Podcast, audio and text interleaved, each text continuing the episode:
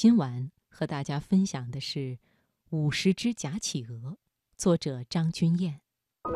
心灵不再孤单，因为你我分享。读心灵。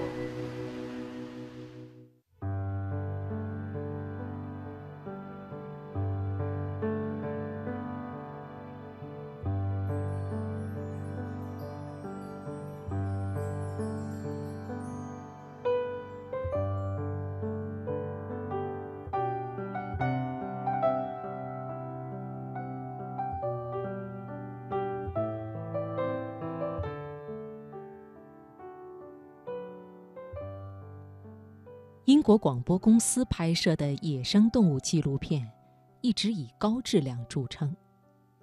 一次，一个业余的野生动物纪录片拍摄组来英国广播公司参观，请这里的首席摄影师道格·阿兰传授经验。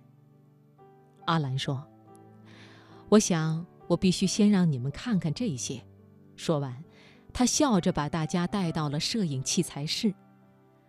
看到眼前陈列的各种高端精美的摄像头，有人恍然大悟地说：“我明白了，区别就在摄影器材上。”猜对了一半。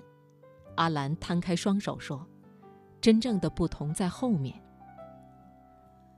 阿兰打开了一个房间，里面竟是各种各样的假企鹅，大小不一，神态各异，足足有五十多个，甚至还有企鹅蛋。这么多玩具企鹅有什么用呢？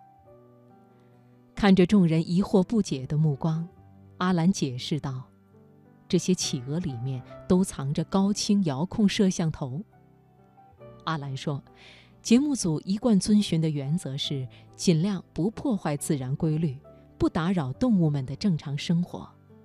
即使是小小的遥控摄像头，也要进行一番乔装。”保证他们不会吓跑要拍摄的动物。这间屋子里的假企鹅都是在拍摄企鹅纪录片时做的。第一只假企鹅做好后，工作人员把它放到企鹅经常出现的地方。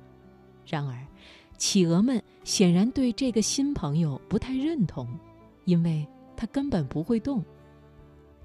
之后，节目组又做了一只电动企鹅宝宝。可以用遥控器控制它的活动。为了追求更加逼真的效果，工作人员升级了好几个版本，先是四轮的，然后是滑轮，最后改成了坦克类的履带。更让人意想不到的是，为了让企鹅们彻底放松戒备，节目组甚至做了一些可以生蛋的假企鹅。当然，这些蛋也是一个摄像头。但是这丝毫不影响企鹅们对蛋宝宝的喜爱。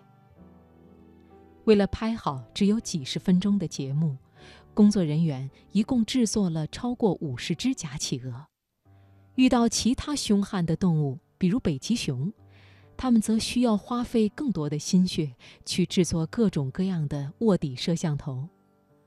阿兰调皮地笑道：“北极熊外表看起来凶悍。”但其实他们非常害怕陌生的外来者，所以把摄像头乔装成冰块就不会吓到他们了。